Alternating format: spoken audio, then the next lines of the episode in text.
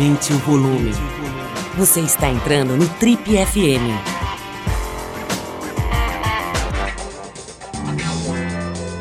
Oi, eu sou o Paulo Lima e essa é a versão podcast do Trip FM.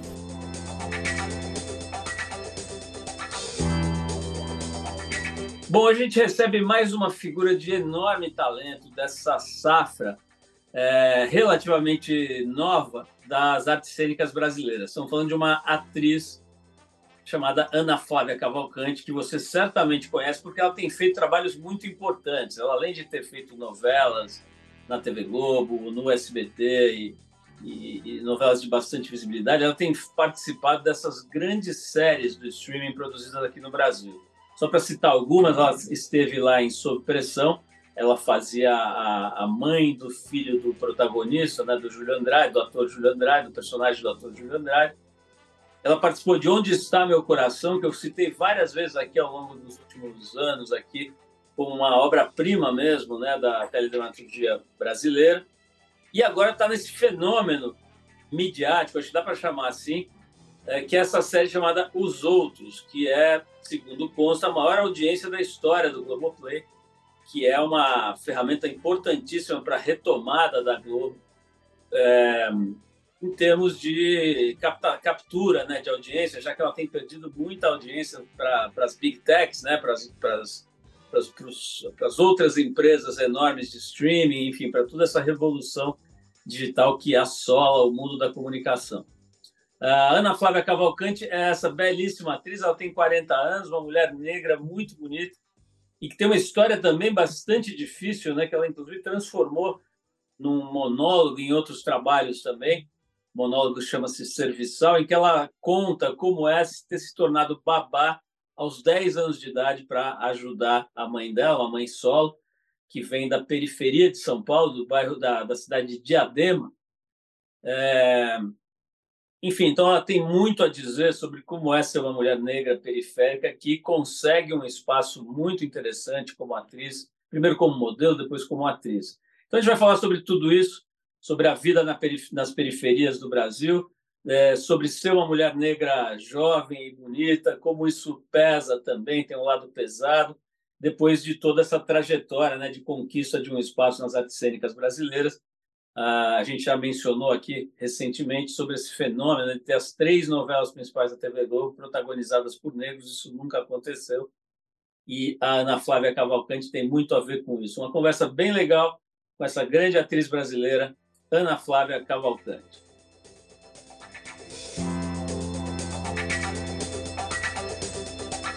Ana, é um prazer te conhecer aqui através da dessa tecnologia toda, né? Você está aí na Bahia, no calor, no sol, a gente está aqui no frio de São Paulo e mais ainda, cara, num dia assim de uma certa tristeza, né? Porque é o dia é, seguinte à morte do Zé Celso, né? Uma dessas figuras assim solares, seminais da cultura brasileira, né? Aquelas pessoas que não não deveriam morrer nunca, né? E ainda mais vítima de um incêndio. Então vamos falar disso, mas eu antes de mais nada, queria te saudar aí pelo seu trabalho, pela sua trajetória já é, já longa, né? Já relativamente longa, você ainda é muito jovem, mas já tem uma estrada, né? E agora com esse mega sucesso dos outros, né? Tem outras coisas que você está fazendo. Você fez a novela da Sete, uma participação importante da, da Globo, né? Mas essa essa série acho que é um trabalho muito distinto, né? Uma coisa muito caprichada, muito moderna, né? E não por acaso está fazendo um sucesso estrondoso. Parece que é uma das maiores audiências da Globoplay até hoje. E você tem uma, um papel lá muito interessante tal. Vamos falar de tudo isso, Ana. Mas eu primeiro queria saber um pouquinho da tua vida, né? A gente geralmente começa falando da vida pessoal, da infância e tal. E eu vi, eu li sobre a, a, a, esse seu trabalho chamado Serviçal, né? essa peça de teatro, esse monólogo que você escreveu, né? que, porque é uma, uma espécie de biografia, uma parte da sua vida ali descrita em forma de personagem, de roteiro de um monólogo. E ali a gente vê que você teve uma, uma infância bem sofrida, né? bem difícil, e entre outras coisas que aparecem ali é você virando uma espécie de babá com, sei lá, acho que 10 anos de idade, com uma criança, né? E tem uma outra coisa também que eu achei legal, que você fala muito que você é de Diadema, né? E Diadema é uma cidade meio esquecida, né? Antigamente as pessoas falavam do ABCD, né? Santo André, São Bernardo, São Caetano e Diadema. Depois o D foi caindo fora, assim, foi ficando meio esquecido. E eu nunca, eu acho que eu nunca entrevistei ninguém de Diadema, né? Então me conta um pouquinho, Ana, como é que é essa história aí de ser uma menininha pobre, é, preta, né? E periférica, como se diz hoje, né? Mas no seu caso especificamente, como é que era ser essa menina em Diadema? Me conta um pouquinho da sua origem, assim, da tua, da tua primeira infância.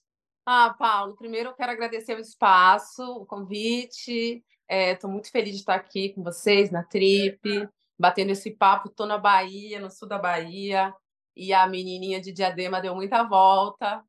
E de tudo que você falou, que foram muitos pontos, assim, acordei também muito atravessada com, com a perda do Zé Celso e tudo que ele significa na nossa vida, na vida do, do teatro brasileiro, mas não só o teatro, né? Assim, todas as aberturas de caminho que o Zé Celso proporcionou para a nossa sociedade e vai seguir proporcionando, porque ele é muito vivo, eu sinto nos nossos corações. E nas histórias que ele criou ali naquele espaço, né, também lutando para manter aquele espaço, importantíssimo. Mas de tudo, de tudo que você trouxe, eu amei que você falou de Diadema, porque eu amo ser de Diadema. E eu acho muito doido, porque é exatamente isso. Diadema, a gente ficou tão assim baixa que a gente caiu do ABCD, né? Porque ficou agora assim, ah, eu falo que eu, até às vezes eu falo, eu sou do ABC, aí eu dou uma pausa e falo, falo D, porque não posso deixar de, de dizer e de lembrar de Diadema. Eu vivi poucos anos em Diadema, mas eu não sei, eu acho esse nome tão bonito e eu cresci num bairro chamado Eldorado, que de Eldorado não tinha muita coisa, mas eu, enfim, no, no, universo do simbólico, eu acho que tudo isso me inspirou, não naquele exato momento, mas depois. Eu até contei uma história num filme que eu assino a codireção e o roteiro com a Julia Záquia, que se chama Rã. É um curta-metragem que eu estreiei na Berlinale em 2019, que acho que foi o último festival pré-pandemia, assim, aberto, né? E foi uma estreia muito importante para minha vida pessoal, para minha carreira, não tem como dizer que não. E a história que eu vivi ali, nesses primeiros seis anos de vida. Então, também faço o convite. O filme está disponível no Vimeo, e depois eu posso deixar o link também para a gente divulgar. É, esse filme ganhou o melhor filme no Festival de Brasília em 2020. E a história de, da Val e das suas duas filhas. A Val é minha mãe, né? Muito inspirado numa vivência que eu tive, que é a primeira vez justamente que eu comi rã, carne de rã. Então nós morávamos em Eldorado.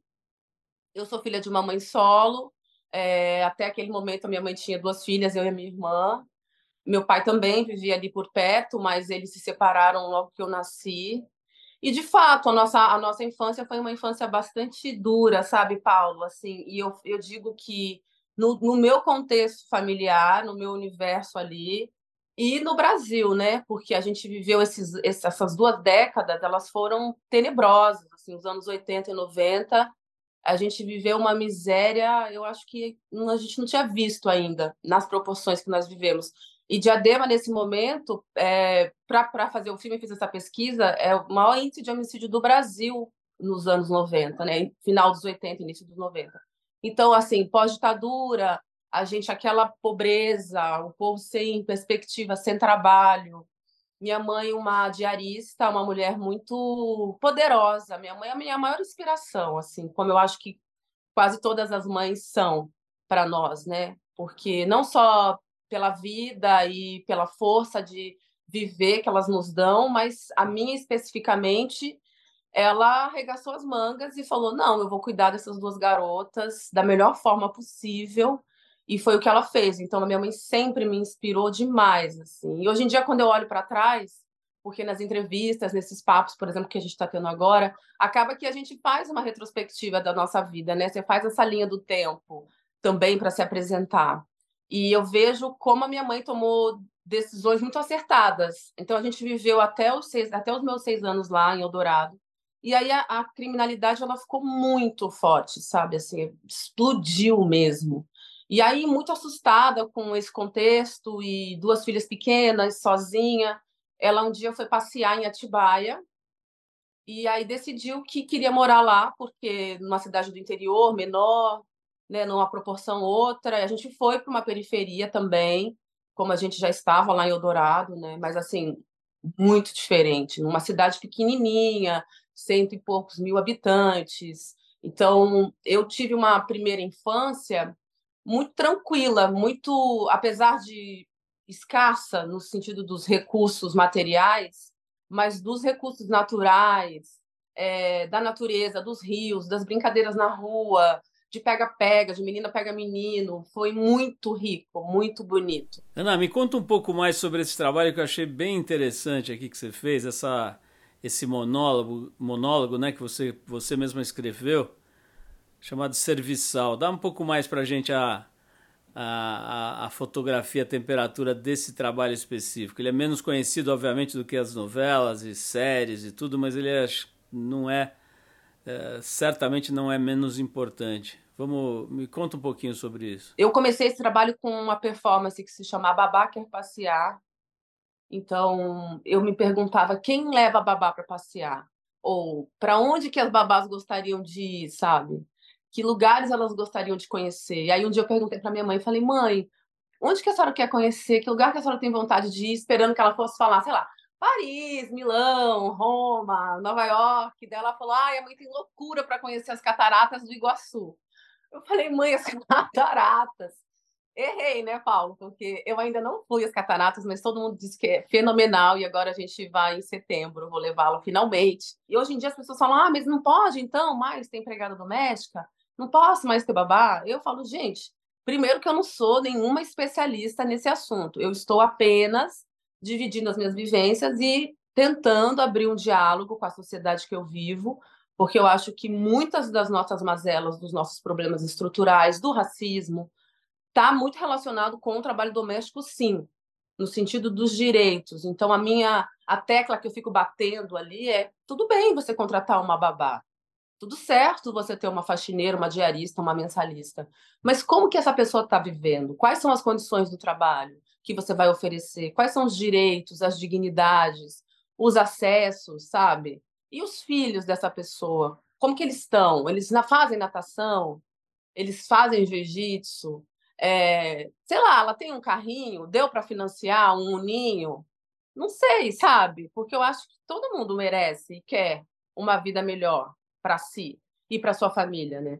Então é um trabalho muito nessa direção de é uma espécie de ode, obviamente, às dificuldades que eu vivi, não tem como negar, mas também de dizer, olha, cheguei aqui, estou agora com o Paulo numa entrevista, estou na minha casa que eu construí, estou nela nesse momento com o dinheiro do meu trabalho como artista, que é tipo assim, é um fenômeno, eu sei que é. E aí, quando às vezes eu falo parece uma coisa muito presunçosa ou enorme, e é mesmo, obviamente, mas aqui é nas condições de saída que eu tive, Paulo, assim, esse cenário agora, ele era muito impensado. E do mesmo jeito que foi para mim, eu acho que tem outras várias mulheres e homens, crianças e adolescentes no Brasil nesse momento vivendo experiências parecidas e pensando, poxa, mas ou nem pensando também, né? Como é que eu faço para para sair desse lugar que eu tô e ir para um outro, sem necessariamente um, um, juízo de valor assim, aqui é melhor. Óbvio que tem vantagens de estar aqui. Eu tô na Península de Maraú, é um lugar lindo, uma natureza exuberante.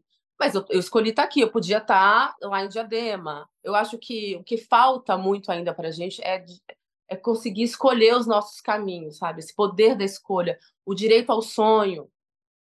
Eu acho que isso faz muita diferença, assim. Então, eu, eu milito mesmo, eu ativo essas ideias no mundo, sabe? Quando eu faço os meus trabalhos, quando eu sou convidada por um streaming, por uma, uma televisão, uma rede nacional, por exemplo, como a Globo, o SBT, eu já trabalhei no SBT também, fiz a Garota da Moto, que eu adorei, inclusive, foi uma experiência muito legal, muito divertida, fazer uma série de ação com luta. É, eu me empresto para personagens que me escolhem, me escalam, e eu vou com tudo, e eu tenho tido né, a sorte, vou, vou chamar de sorte mesmo, de, de bons caminhos, de encontrar personagens que eu gosto, que são muito respeitadas. Mas quando eu vou escolher os trabalhos que eu vou fazer, acaba que passa por aí, sabe, Paulo? Passa pelas minhas pela minha maneira de ver o mundo, que é atravessada pela minha raça, né? Por fato de eu ser uma mulher parda, minha mãe é negra, meu pai é considerado o branco brasileiro, sabe-se lá o que, que quer dizer isso. Passa pela minha condição de saída na, minha classe social. Eu nasci numa, numa sociedade e numa família muito pobre, então não tem como me deslocar desses dois lugares. Mas eu já dei muitas voltas, né? Eu fiz, tenho feito uma trajetória que eu, eu admiro muito. Eu gosto do meu caminho. Quando eu olho, e falo, é, tiveram os percalços e acho que ainda terão outros, porque a vida é dinâmica mas eu gosto, eu gosto de como as coisas estão acontecendo, assim. Então, estou feliz de estar aqui, de poder contar isso para você, para vocês, né? Nesse, nesse sextou. Ana, é, eu estava estudando um pouquinho a sua biografia aqui e tem uma passagem que é muito louca, né? Que você conta que, como acho que todas as meninas pretas, pardas, etc., da sua geração, ficava loucamente alisando o cabelo, trançando, esticando, puxando, prendendo, né? Prendendo, acho que é uma boa palavra, né?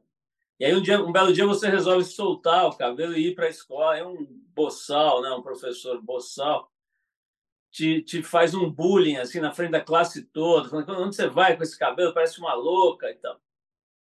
E teve esse episódio que você fala, relata, né, que ficou muito traumatizada, com razão, né, ficou muito assustada, triste, etc. Ao mesmo tempo, você tem essa beleza, né? que é uma coisa fantástica, e você acabou virando modelo numa certa altura da sua vida, porque tinha essa beleza que está aí, né? que a gente vê na televisão, agora estou vendo aqui. Agora, a gente sabe também que quando você, qualquer mínimo estudo que você faça da questão racial, questão negra aqui no Brasil, cai nessa coisa da hipersexualização da, da mulher negra, né? Então, eu queria que você falasse um pouco sobre como é que é ser, além de tudo que você é, ser bonito. Né? É, se você achava que era bonito, se não achava, você foi descobrindo meio por acaso. Como é que você e, e, o quanto isso também pode ter te prejudicado, né? Assim, na, nessa medida da hipersexualização, da de uma, de uma certa distorção, né, que se faz também da questão física no Brasil, em qualquer lugar do mundo. Né? Fala um pouquinho sobre esse aspecto, né, de ser bonita, o seu, enfim, ser, ser o que se considera um padrão de beleza e tudo. Como é que é isso na, na tua história? Nossa, Paulo, você leu mesmo, hein? Porque eu, eu contei exatamente. eu contei essa passagem mesmo já na escola que eu estudava, no João Antônio Rodrigues. Um beijo para as minhas professoras e professores do João Antônio Rodrigues. Menos beijo para todos, menos para esse. Não, menos para o diretor Wilson. Não, Deus me livre esse homem. Um diretor muito muito ditador, não tem outra palavra para descrevê-lo, sabe? Assim, desde a maneira que ele nos recebia, aquela ideia antigona da escola pública de algumas, né? De ser mais uma espécie de quartel, de, de sei lá, de prisão. Já começava pela arquitetura da, da escola né? Uma escola que mais parecia um presídio, assim, um, um bloco de concreto. E é tão importante também, depois desses acessos que a gente vai tendo, por exemplo, para construir essa casa. E já há alguns anos na minha vida eu venho pensando um pouco a arquitetura, é, sentindo os lugares, quais são os lugares que a gente entra, que a gente não entra, se eles são convidativos, sabe? Eu fiz serviçal, só rapidinho, porque eu acabei de me lembrar. Eu fiz serviçal no Museu do Ipiranga, que foi um convite muito chiquérrimo. Antes do museu fechar para a reforma, eles fizeram uma ocupação. O Sesc, o Sesc Piranga ocupou o museu e convidou alguns artistas para instalarem suas performances, seus trabalhos no museu vazio, justamente para dizer, bom, estamos iniciando uma nova era. O que queremos construir aqui nesse espaço, né? E eu fiz serviçal no museu, e, e na, lá no Salão Nobre, com o quadro do Pedro Américo atrás, uma coisa muito forte. E eu falando de trabalho doméstico, tá entendendo? Uma coisa assim, e convidando pessoas que pensam e discutem raça e classe no Brasil nos, nos dias atuais. Bom, várias pessoas que vinham assistir, o público, narraram a, a mesma situação, que é uma falta de coragem de entrar naquela instituição já porque não tem uma arquitetura que convida você a, a entrar e a estar, sabe? Você já de longe fala, não é para mim. Olha esse monte de escada, essa porta fechada, essa porta enorme, que é tipo assim, 50 vezes o meu tamanho. Então, todas essas proporções, elas já são pensadas também, eu acho, hoje em dia, para gente, para certas pessoas, nesse caso você bem é, objetiva, para pessoas negras e pessoas pobres mesmo, não acessarem esses espaços. Pois bem, essa era uma escola, como muitas, com uma arquitetura assim, né? Que você ficava numa sala fechada, com uma, uma janela pequena e com grade. Então, por aí você já tinha uma sensação de estar um pouco preso, né? Não tinha uma liberdade total, sabe? Então, um dia eu estou na sala, aí o diretor passava de sala em sala para a gente levantar e cumprimentá-la, aquela coisa bem boa noite, diretor Wilson, em uníssono, sabe? Uma coisa bem cafona. E eu não sei porquê, Paulo, eu sempre ia para a escola com a, o mesmo look. Né? Eu muito magra, com muita vergonha do meu corpo, totalmente diferente desse lugar que você está dizendo e que eu sinto mesmo na minha vida hoje, de, de encontrar minha beleza, de reverenciar minha beleza. E eu sou metida mesmo, sou leonina. Eu não falo nem que eu sou bonita, eu falo que eu sou linda. E eu brinco com as minhas amigas também, eu falo, ai, gente, nós somos as cinco mais lindas do Brasil, sabe? Que sabe da América Latina, a gente vai indo muito longe porque essa construção de, de se sentir bela, bonita, atraente, valendo no jogo, ela é recente para mulheres negras. Ela é muito recente, sabe? Tem, sei lá, 15 anos que a gente está assim, nossa, solta o cabelo, daí solta um pouco mais, aí arma um black, aí você vai no ponto de ônibus, você vê hoje em dia de manhã, que é o horário que as trabalhadoras domésticas saem para trabalhar, 6h15, 6h40, todas já com cabelo solto, ou ou trançadas, sabe? Já, já não é mais aquele presinho para baixo, o cabelo todo alisado, quebrado na frente, porque não dá certo o alisamento. Pelo menos esses, assim, esses que a gente faz precariamente, baratinho da farmácia, sabe? Então, essa construção ela é recente, mas esse dia eu não sei o que é que me deu, porque eu ia de conjunto de moletom para a escola no mesmo o ano inteiro, só tinha esse. E aí por baixo a camiseta da escola e nesse belo dia eu resolvi que eu ia diferente. Então eu coloquei um vestido longuete, veja você. Longuete é aquele, para quem não sabe, que vai até a canela assim só, de alcinha branco com um decote cortado. Eu estava me sentindo uma princesa, não sei o que que me deu. E aí soltei o cabelo. E passei bastante creme, que era o que a gente fazia, e molhei, porque daí não deixava ficar com volume, né? O tal do volume.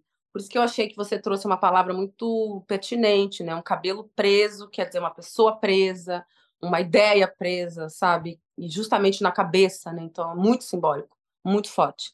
E aí, para não ter volume, a gente molhava toda hora, ia no banheiro, molhava. Então, tem uma sensação que eu sinto no meu corpo, hoje não mais, mas que eu me lembro, que é um molhado aqui atrás, nas costas, sabe? Na altura do, da cervical, de tanto que ficava sempre molhado o cabelo.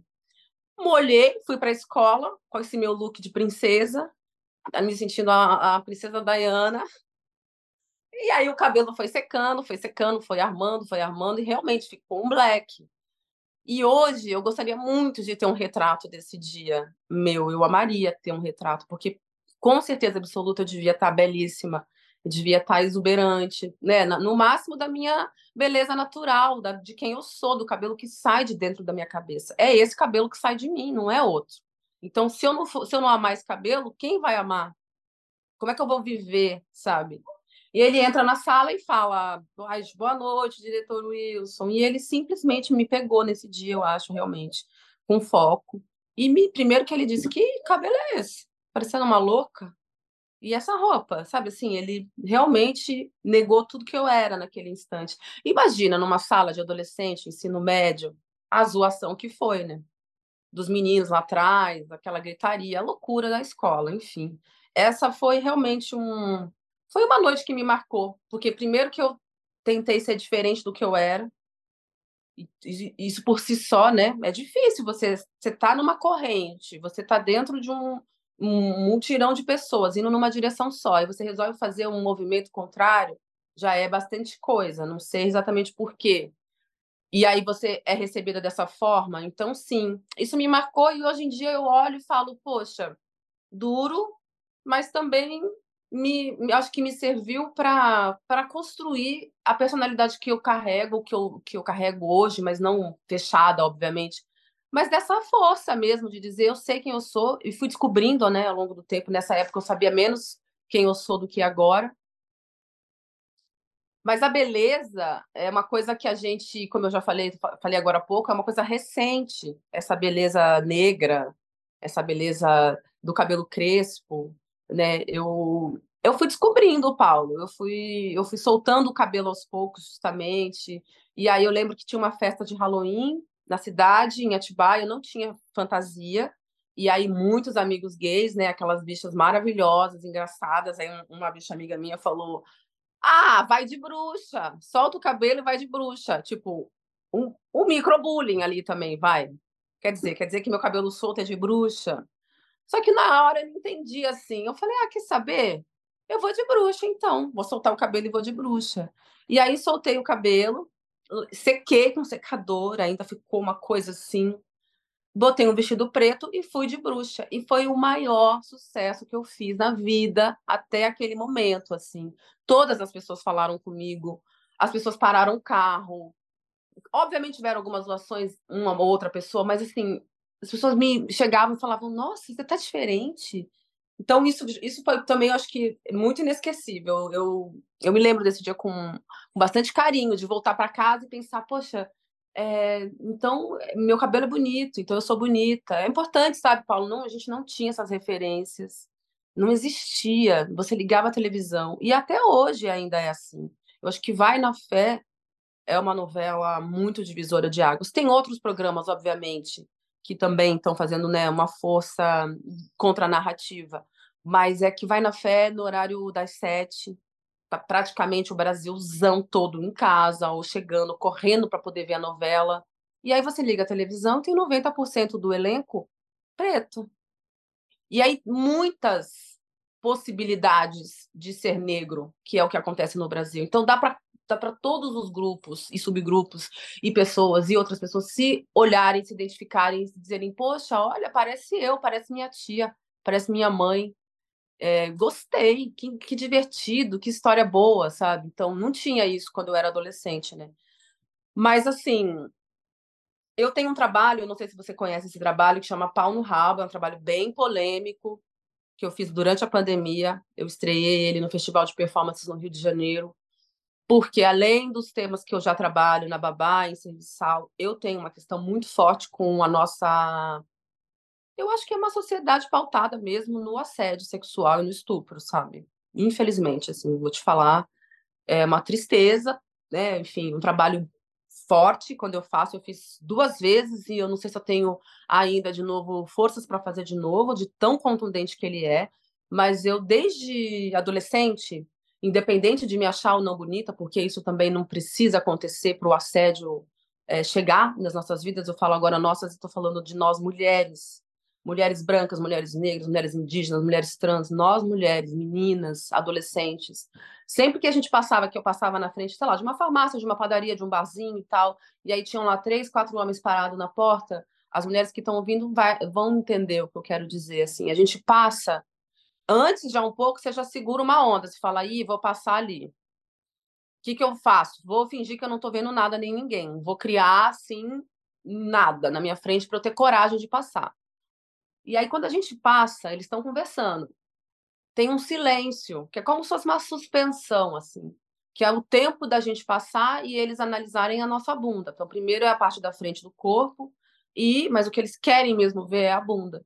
Então, esse silêncio, ele sempre me machucou, sabe? De falar, hum, isso é um assédio. De pequena, isso já eu sentia. Pequena que eu digo assim, adolescente, né?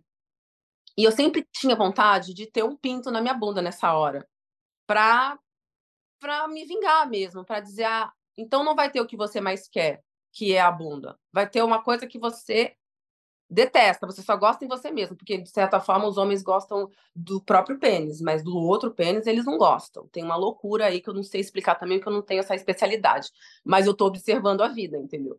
E aí eu fiquei com essa ideia na cabeça de ter, de ter vontade de ter um pau na bunda nessas horas, assim, de dizer, toma aqui então. E aí não sei o que, que me deu também, Paulo, porque eu sou dessas, assim, vem uma ideia para mim e eu faço. Eu faço mesmo. Peguei, fui lá no Saara, no Rio de Janeiro, comprei uma roupa e eu queria um look bem assim, gata, sabe? Bem gostosa mesmo, para provocar mais. Nem precisa. Não sei se você já viu essa exposição que tem, que tem essa história de que as mulheres são estupradas ou violentadas ou assediadas por causa da roupa que elas usam. E aí tem uma artista que fez essa exposição, que infelizmente não lembro o nome dela agora, mas a gente pode dar esse crédito, procurar que é importante, que ela retrata quais eram as roupas que as mulheres estavam usando né, no momento que elas foram estupradas. E assim, são roupas que você fala, meu Deus do céu, camiseta de campanha, calça comprida, não é a roupa. Então, não é sobre isso. Mas eu queria dar essa forçada na, no look. Então, eu comprei lá uma roupa de gata, bem gata, bem gostosa, e comprei um, uma cinta peniana, um pênis, e me coloquei, vesti ao contrário, normalmente veste para frente, eu vesti para trás, e penduro um pinto na minha bunda, como se fosse um rabinho mesmo. E chama pau no rabo a performance. E eu faço apenas uma caminhada pela rua, Paulo, nada mais. Eu dou uma volta no quarteirão. E eu fiz no Rio de Janeiro, na Cinelândia, Lapa e Cinelândia, e foi tipo uma comoção. É uma loucura. O vídeo, sei lá, viralizou. Mulheres do mundo me escreveram, não estou exagerando, pedindo para fazer na Bolívia, fazer no Uruguai, fazer na França, fazer na Itália. As mulheres brasileiras enlouqueceram. Quem viu essa performance sabe do que eu estou falando. E quem não viu, dá para ver lá no meu Instagram, tem esse vídeo. E depois eu fiz em Curitiba. Os homens enlouquecem eles ficam fora de si, sabe? E tudo isso para dizer que os nossos corpos, eles não são respeitados, né? Os nossos corpos, corpos de mulheres. E aí quando a gente vai para o recorte de raça, então quando eu falo de, porque você começa com a sua pergunta dizendo como que é essa hipersexualização da mulher parda, né? Aí a gente pensa nas mulatas do Sargentelli, é, as globelezas da vida, esse corpo que tá assim fácil, ele tá para você, né? E é um corpo que você pode pegar, pode usar, mas você não precisa se comprometer com ele, você não precisa constituir família com ele, você não precisa com ele ir até a igreja e, e, e configurar um matrimônio, sabe? Então, essa é uma realidade que ainda existe, existe, ela ela tá aí ainda na nossa cara, mas que acho que mulheres como eu e outras tantas é, no Brasil e no mundo, a gente está para eu eu tô numa fronte total assim, eu tô lá na frente lutando mesmo contra dizendo que eu não aceito, é, que respeitem as minhas regras, que não é não, e que eu quero ver meu corpo representado de muitas maneiras. Eu não tenho problema nenhum com o sensual, o sexual, o belo pelo belo, sabe? Não tem problema nenhum com hedonismo. Vamos viver, ser feliz, aproveitar a vida. Mas tem outros lugares que os nossos corpos precisam ocupar. Por isso que é tão importante presenças como Marielle, Aniele, sabe? Assim, mulheres que estão lindas, gostosas, poderosas, com seus blacks, com seus corpões, suas bundonas e tudo mais, que a população negra tem mesmo, essa delícia, essa quentura, esse jeito de dançar, de sambar, de rebolar, de, de trabalhar assim, o chácara base, mas também estão pensando, também estão construindo leis, estão formando ideias, opiniões e se transformando em sementes, né? Que é o caso da Marielle. Então, Acho que a gente tem espaço para muita coisa e eu quero mais. Na verdade, eu quero tudo. Ana, se eu estou correto aqui, me corrija se eu estiver errado, tem também essa coisa da, da orientação sexual, né? Você, é, cedo, bem jovem, né? foi morar com uma namorada, não foi? É, também, não, você ainda é muito jovem, não faz tanto tempo, mas é uma outra época, né? 15 anos atrás, 20, sei lá, é outro mundo, né? É, ainda hoje eh, existe um enorme preconceito, tem essa falsa ideia de que o Brasil é libertário do ponto de vista sexual, e na verdade é, é praticamente um convento do século XVI, né? E conta um pouco assim da tua atitude, né? Ousada, digamos, para a época e que não deve ter sido fácil com família, com todo mundo, sociedade, tal, de ir morar com outra mulher. Me, me fala um pouco dessa desse movimento de libertação também que você ousou ter na época? Eu acho que eu sou avant-garde mesmo, viu, Paulo? Agora conversando com você, porque eu tô pensando, meu Deus, realmente. Eu tava brincando outro dia, porque eu sou, tipo, sapatão de saída. Né? Eu comecei me relacionando com mulheres, com mulheres não, com uma mulher que eu amei muito, que foi a Isabel, com quem eu vivi cinco anos. E, e, eu, e eu fiquei sapatão até os 28. Assim, hoje eu me autodeclaro né, na questão da orientação sexual como uma mulher bissexual, mas eu fui sapatão muito tempo. E aí eu brinquei outro dia com a Kika Sena, até que faz as séries sísmicas comigo. Nós somos casadas, duas mulheres, eu sou uma mulher cis, ela é uma mulher trans. Eu falei, amiga, eu sou sapatão desde 96, sabe? Não é agora, assim, é 1996. Eu tenho 40 anos agora e eu tinha 14 anos, em Atibaia, sabe? No Caetetuba. O meu bairro chamava Caetetuba e a gente chamava carinhosamente de Quiet. Por aí você já pode imaginar. Então, eu vou te dizer, Paulo, como muitas coisas na minha vida, em várias entrevistas e quando eu vou escrever também, é, obviamente as pessoas querem não uma resposta fechada, elas estão interessadas e curiosas, mas muitas vezes a resposta que eu tenho para dar, muito sincera, é: eu fui vivendo.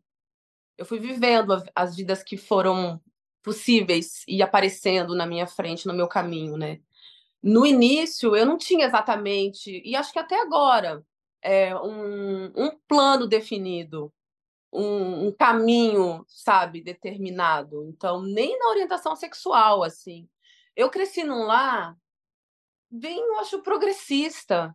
Por incrível que pareça, apesar da minha mãe não ter tido, assim, muitas oportunidades no ensino convencional, ela sempre foi uma mulher muito sábia, muito respeitosa.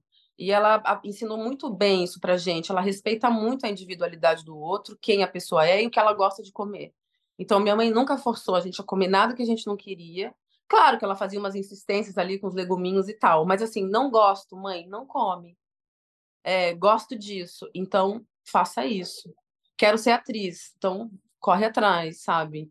Tem, eu acho que pode parecer bem bobo o que eu estou falando agora, mas no fundo, no fundo, eu acho que essas são as minhas raízes passadas, né, que eu recebi de um respeito pela individualidade, pela pessoa, pela quem o ser naquele momento está sendo e é.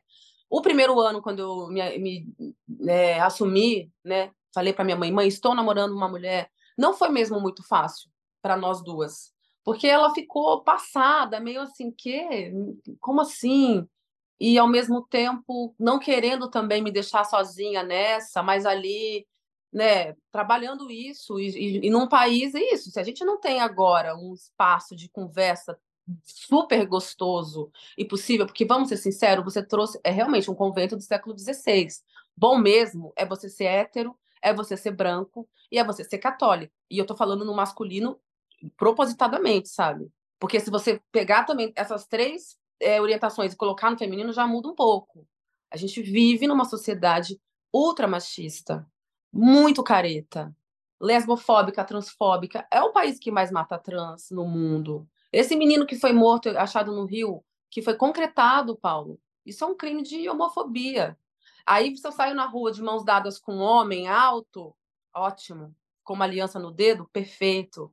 Quer dizer, casei, estou no caminho certo, sou uma mulher de bem, de família. Agora, se eu saio na rua de mãos dadas com uma mulher, se eu sento num banco de uma praça, abraço minha namorada, dou um beijo nela, eu sou considerada uma pervertida, uma fora da lei, praticamente, uma mulher que quer acabar com a família, sabe? Então, sim, a luta ela é constante, mas em 96 era um pouco mais. Então, eu entendo que a minha mãe tenha tido ali uma certa dificuldade de lidar, mas rapidamente a gente se reencontrou e desde então eh, nós somos realmente assim, muito parceiras. A minha mãe conhece e conviveu com as pessoas com quem eu me relacionei, com mulheres e homens, é, a minha mãe, a minha avó, nos trabalhos que eu estive, sempre, Paulo, eu nunca consegui, eu não sei nem dizer porquê, é, fazer uma linha, sabe? Não vou dizer ou vou omitir a primeira entrevista que eu dei, e acho que eu vou seguir assim até o final dos dias, até porque não tem como apagar o que você já falou. Mas eu sempre me coloquei é, sendo quem eu sou. Então, não é que é natural, ah, é natural, aquela meio, sabe, poliana, boba, e tá super, super fácil. Não, eu recebo olhares, como eu disse agora. Eu sei como eu deveria me comportar para ser mais bem aceita. Só que hoje em dia, eu vou te ser muito sincera, eu percebo que muitos lugares, alguns lugares, não muitos, alguns lugares e algumas pessoas com alguns pensamentos não me desejam. Não têm interesse em mim, nas minhas práticas, na minha cultura, na minha religião, da minha raça. E aí, durante muito tempo, eu fiquei um pouco preocupada, sabe? Querendo muito que esse grupo, que essas pessoas, que essa parte da sociedade me quisesse, me desejasse, me aceitasse, topasse sentar comigo numa mesa. Hoje em dia, Paulo, para ser muito sincera, eu também não quero. Tem um grupo que não me quer e eu também não quero. Tem um grupo que não aceita meu candomblé. Eu sinto muito, eu amo candomblé. Não me importa, eu vou seguir praticando candomblé, sabe? Então, essa força, ela veio vindo com os anos, sabe? E aí agora a gente tem essa esse episódio histórico na televisão brasileira, porque passou tarde, realmente. A gente queria que tivesse passado mais cedo. O episódio Sísmicas, da série Histórias Impossíveis, que foi criado pela Renata Martins, pela Grace Passou e pela Jaqueline. Que, que é um episódio que conta a história de duas mulheres, justamente, que namoram e decidem morar juntas. E a gente viveu esse amor na TV aberta é muito simbólico. A gente está conversando sobre isso agora eu estou te contando que lá em 1996 eu cheguei em casa e falei, mãe, namora Isabel. E aí agora, em 2023, a gente tem um episódio na TV Globo aberto em que duas mulheres vão viver juntas e vão enfrentar as dificuldades que qualquer casal enfrenta. Qualquer pessoa que vai casa, acabou de casar, vai morar junto, tem as adaptações sabe? Tem as dificuldades internas, as subjetividades de cada um. E fala sobre isso, fala sobre amor. A gente explorou ali muitas camadas de uma relação de amor. Eu gosto muito, tenho muito orgulho desse trabalho. Vamos falar um pouquinho de, de, de, trabalho, de um outro trabalho seu, né, que a gente já mencionou aqui no início, que é essa série Os Outros. Né? Essa série acho que ela está naquela caixa das coisas geniais da Globo. Tem a outra caixa, né, que a gente pode criticar, pode falar desde, sei lá, ter apoiado a ditadura, até coisas que a gente acha que são meio medíocres e que estão no ar e tal. Mas é inegável, por exemplo, eu entrevistei aqui algumas semanas atrás o seu colega o Paulo Lessa, né?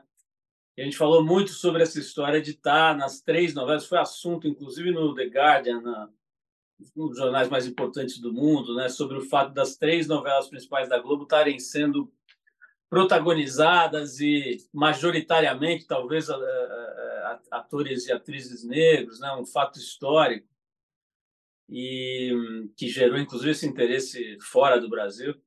E eu acho que essa que esse trabalho os outros ele está nessa caixa né, das coisas geniais que a Globo faz também. Me conta um pouquinho desse trabalho. Né? Você está, por exemplo, interagindo bastante, é, contracenando, acho que seria a melhor palavra, né? muito com a Adriana Esteves, que é uma figura que tem uma história já importante. Se, se o, as artes cênicas fossem o jiu-jitsu, ela já teria uma faixa preta segundo dan, assim, fácil, né?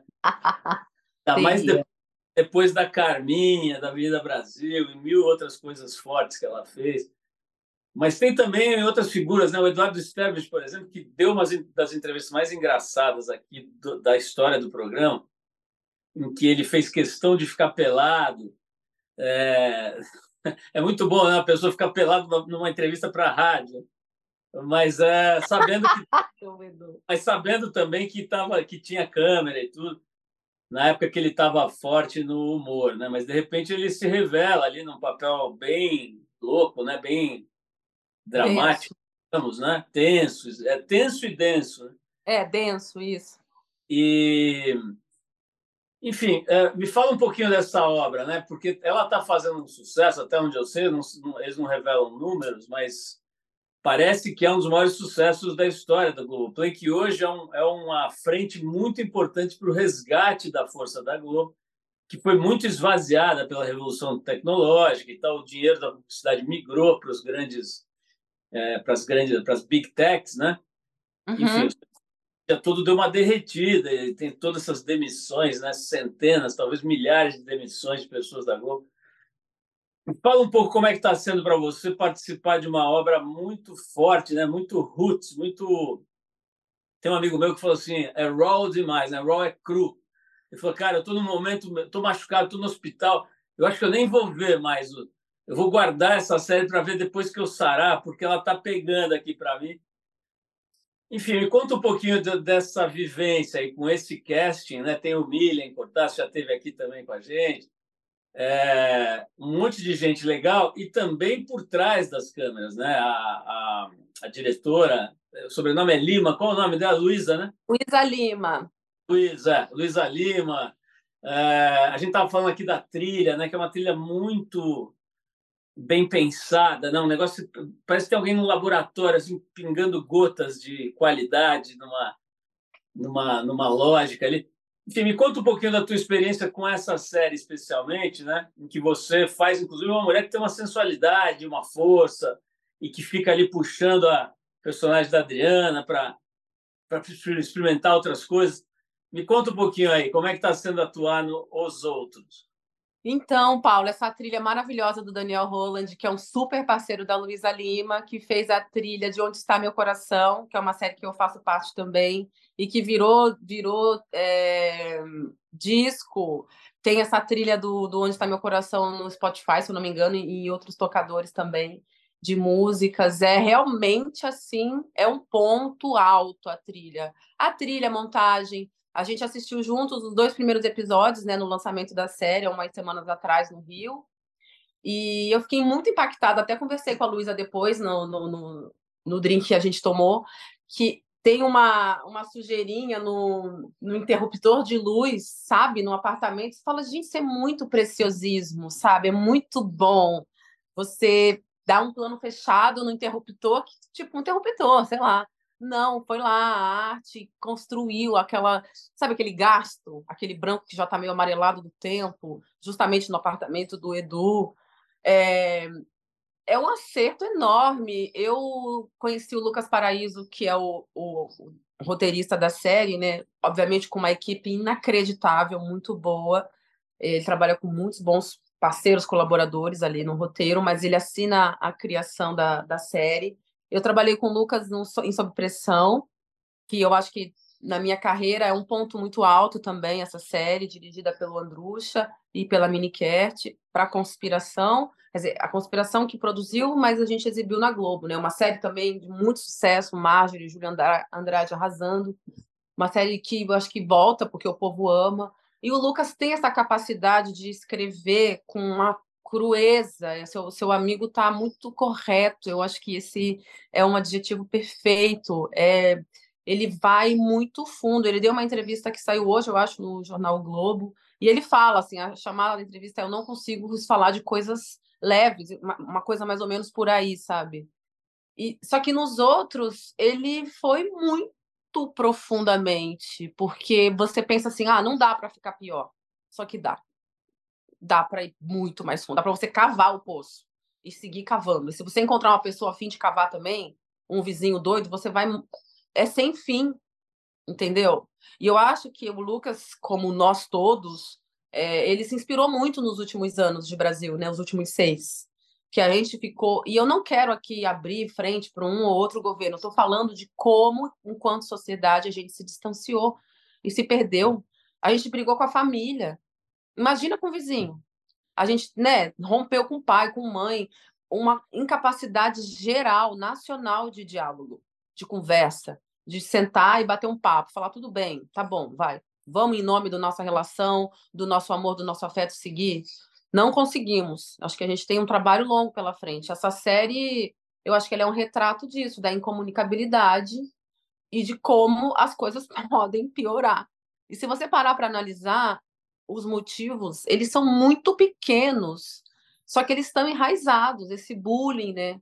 Que os, eh, esse é um acerto também muito forte, eu acho, na, na história, na narrativa da série, é, porque os pais, tudo começa com a briga das crianças, né, dos filhos. E, a, e essa vida do adolescente, a gente sabe, é um inferno. É um inferno. É muito difícil você ser adolescente nas escolas. Tanto que tem esses trabalhos, né, belíssimos, importantíssimos contra o bullying, sabe? E, que, e o bullying está relacionado justamente com, a, com aquelas, não sei, personalidades que estão fora, que estão fazendo o caminho inverso do, do pelotão, que estão saindo da curva. Né, falando, pai, vou por aqui. Então, se você tem o cabelo liso, meio pro lado emo, você já é considerado uma, um menine, Aí você já é tratado com a personalidade, né, com um, um, um, jeito diferente. Você sente o preconceito. Se você é gorda, também você não senta aqui com a gente não que você é gorda. Se você é gay, se você é preto, enfim. Então acho que ele conseguiu reunir essa dificuldade porque os jovens estão assistindo muito a série, Paulo. Esse sucesso estrondoso tem a ver com a juventude que está vendo os outros. Todo mundo só fala disso. No, o nosso começo de conversa aqui eu contei que ontem eu fui jantar na casa de uma amiga, ela e o marido, maravilhosos, assim, das pessoas incríveis, estavam loucos, eles só queriam saber da série, o que, que eu podia contar. Eu falei, gente, não vou contar, vamos ver, vamos ver, tá tão bom, eu tô que nem vocês. Eu, eu boto para quarta e sexta, eu fico assim, falo, hoje tem, eu vou terminar aqui, vou assistir o app de hoje, que é o último, do 12, apesar de que eu já sei tudo. Mas é diferente de assistir. E aí a gente, eu contei para eles que já tinha o 10 e o 11. Eles pareciam, Paulo, que iam fazer uma noite de amor, sabe? Quando o casal fala, amor, hoje tem. Parecia isso, só que era hoje tem os outros. Eu falei, eu vou contar para o Lucas, vou ligar para ele, vou falar, amigo, você tem que ver como que as pessoas estão, porque comoção, deu certo. Adriana Esteves é enorme, Paulo. Drica Moraes. Eu assisti um episódio, deixei um áudio para Drica, falei, Drica, eu te amo eu amo a sua existência. Eu amo que você existe. Quero, nossa, ver você fazer muitas coisas, porque ela tem uma construção de Dona Lúcia, gente. E ela inventou um monte daquelas coisas, Paulo. É impressionante, assim. Foi muito, muito importante para mim. Eu aprendi demais. É... Cresci muito enquanto atriz, enquanto pessoa, porque a gente fez muitas conversas também para tratar desse tema, né? Para falar sobre essa dificuldade na comunicação entre pessoas diferentes. Então, sempre a mente amplia.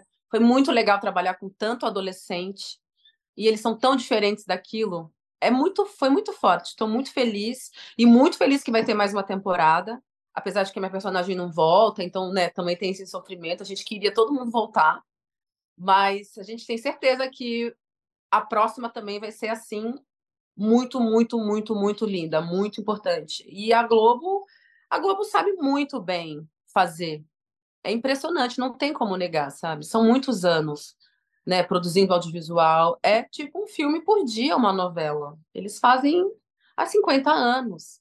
Então, e, e a Globo tem esse desejo, tem tido de verdade, dá para observar, de reciclar também seu quadro, né? O artístico, é, o administrativo, também internamente a Globo está diferente, sabe?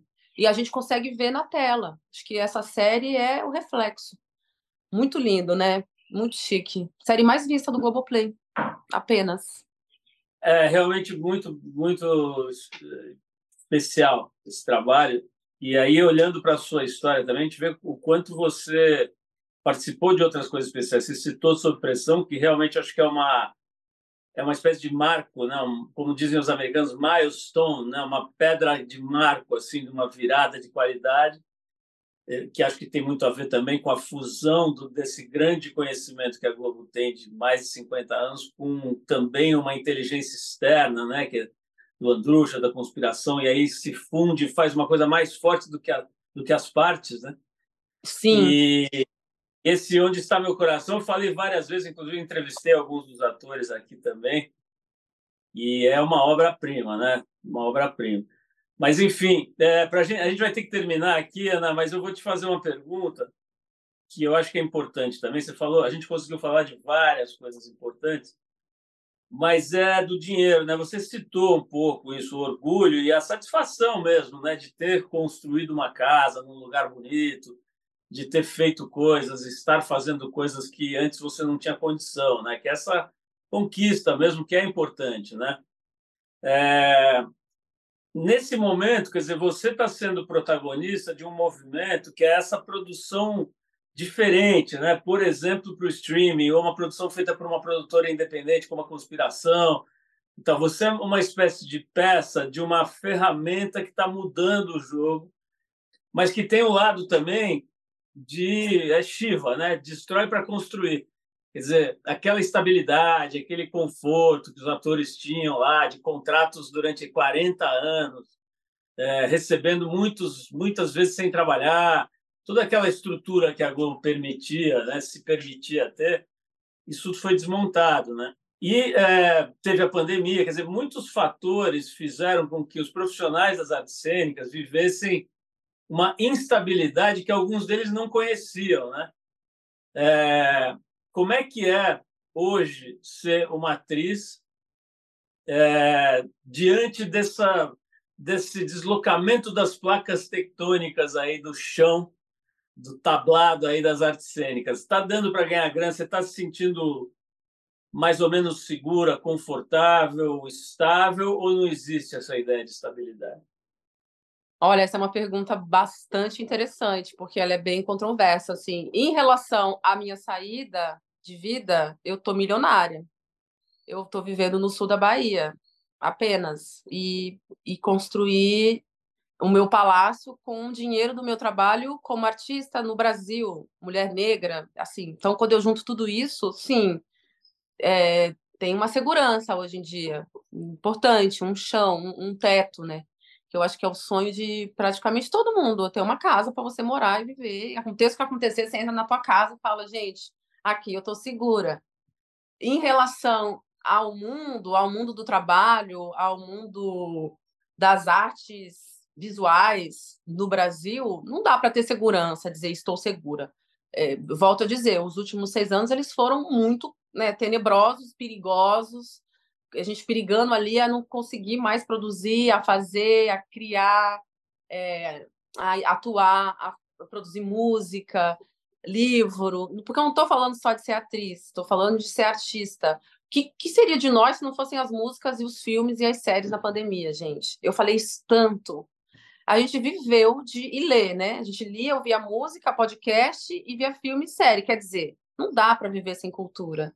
Não tem como. Agora, para voltar um pouquinho no Zé Celso também fazer essa homenagem, eu acho que o Teatro Oficina, o, o Antunes Filho, eu, eu fiz Antunes, né? Eu, eu não estive no Oficina, mas eu tive no Antunes, mas eu frequentei muitos anos Oficina, como muitos artistas e atores no Brasil e atrizes. É, eu acho que esses dois mestres, eles plantaram as sementes na gente de que um artista, um ator precisa criar então, o Antunes apresentava para gente e propunha para gente o Preta Porter, que eram aquelas esquetes, para quem viu Preta Porter já na vida, esquetes teatrais em que o, os próprios atores e atrizes nós criávamos a dramaturgia, é, a gente criava o figurino, o cenário, a gente se dirigia. Então, ou eram solos ou eram duplas, e às vezes trios, mas sempre grupos pequenos, reduzidos. Criávamos aquelas cenas prontas para serem vestidas, na tradução literal de preta porter é essa, é, para ser usada. E eu acho que isso deu para a gente condições, para mim, por exemplo, vou falar em meu nome, de pensar também um mundo em que eu faça parte como empreendedora, sabe? Então, eu acho que isso é muito importante. Semana passada, Mano Brown e Conceição Evaristo lá, falando também no Mano a Mano, é, eles disseram isso, como a gente, como a gente precisa virar empreendedor e empresa empreender os nossos sonhos. A gente tem que pegar a nossa arte e botar ela na rua também. E no mundo, porque eu acho que essa é mais uma frente. É muito legal trabalhar na Rede Globo, Paulo. É muito digno. Você ganha bem, você é bem recebido, você tem aquele crachazinho, dá uma super dignidade. A sua família inteira te admira, fala: chegou lá, deu certo. Sabe? É legal trabalhar na Netflix, é legal trabalhar na Amazon, é legal trabalhar na Disney Plus, em todas elas. É muito legal. Você realmente chega num contexto de trabalho lindo. Mas é bom também você construir a sua peça, o seu monólogo, a sua performance, seu solo, sua música, a sua poesia. Acho que a gente fica é, com mais possibilidades, um leque maior nas mãos, sabe? Com mais cartas para jogar. Então, eu me vejo assim hoje, eu me vejo mu muito multiartista. E eu ainda não sei mais coisa, outras coisas que eu vou vir a querer, mas eu tô cheia de vontade mesmo. Ana, olha, você esquentou o nosso dia aqui, não só por estar na Bahia, está toda é, é, aquecida pelo sol do sul da Bahia, mas por, principalmente por essa coisa que eu acho que é o melhor jeito de homenagear o, o Celso, né? É, que é essa coisa da vida pulsante, dessa essa coisa de não se poupar, né? de se jogar que parece muito clara quando você fala sobre a tua trajetória. Né? Então, acho que você tem aí uma, um pouco, espero que todos nós tenhamos, mas você certamente tem um pouco dessa chama do Zé Celso. Aliás, um trocadilho involuntário e péssimo, né? porque é, pensar que ele morreu queimado, para mim, deixa, me deixa muito mal, assim, sabe? Imaginar que ele, ele tenha tido essa morte. Né? Talvez os poetas possam fazer isso ficar bonito, ficar inspirador. Eu não consigo, não cheguei nesse lugar eu fico horrorizado mesmo de ter tido essa forma de partir, né? Mas, mas aliviado porque você vê a comoção, né? Tanta gente incrível falando quanto esse cara marcou a existência, não só atores e atrizes, mas um monte de gente lá, gente humilde que que trabalhava lá no teatro e, ou que de alguma maneira foi tocado por ele. Então você, acho que você é uma homenagem a ele. É, e parabéns aí por toda essa história, né? Desde a de ter enfrentado o diretor Wilson, de alguma maneira, de ter suportado, até estar tá interagindo com esses outros diretores bem melhores, aí como o Andrucha e você está interagindo. Você trocou o Wilson pelo Andrucho. Olha aqui. Nossa, chiquérrimo, sim. Então é isso. Muito obrigado aí pelo seu tempo, parar um pouquinho aí a tua, a tua rotina maravilhosa aí na Bahia para bater esse papo com a gente, principalmente por inspirar a gente com trabalhos tão incríveis, né? Agora que eu, que eu prestei atenção assim na, na dimensão da tua do teu currículo, né? Uma coisa muito incrível esses trabalhos todos que você fez. Então, obrigado por esses trabalhos e por essa força aí. Paulo, eu estou muito feliz. É um sextou mesmo, lindão esse nosso. É, mando um beijo enorme para você, para todo mundo que está ouvindo a gente, diretamente da Bahia, bem quentinho, o sol está abrindo aqui. E eu estou por aqui, assim, outros papos, outros momentos, eu vou amar voltar para a gente conversar. Gostei muito, estou feliz. Um beijo enorme. Você ouviu mais uma edição do Trip FM, uma produção da Trip no ar há mais de 37 anos. Direção e apresentação, Paulo Lima. Produção, roteiro e edição, Adriano Conter. Se você quiser ouvir outras entrevistas das edições anteriores do programa, é só acessar o tripfm.com.br. Ou também pode procurar a gente na plataforma digital onde você costuma ouvir seus podcasts preferidos. A gente está em todas, Deezer, Spotify e outras. Semana que vem a gente volta com mais uma conversa boa aqui no Trip FM. Abração e até lá!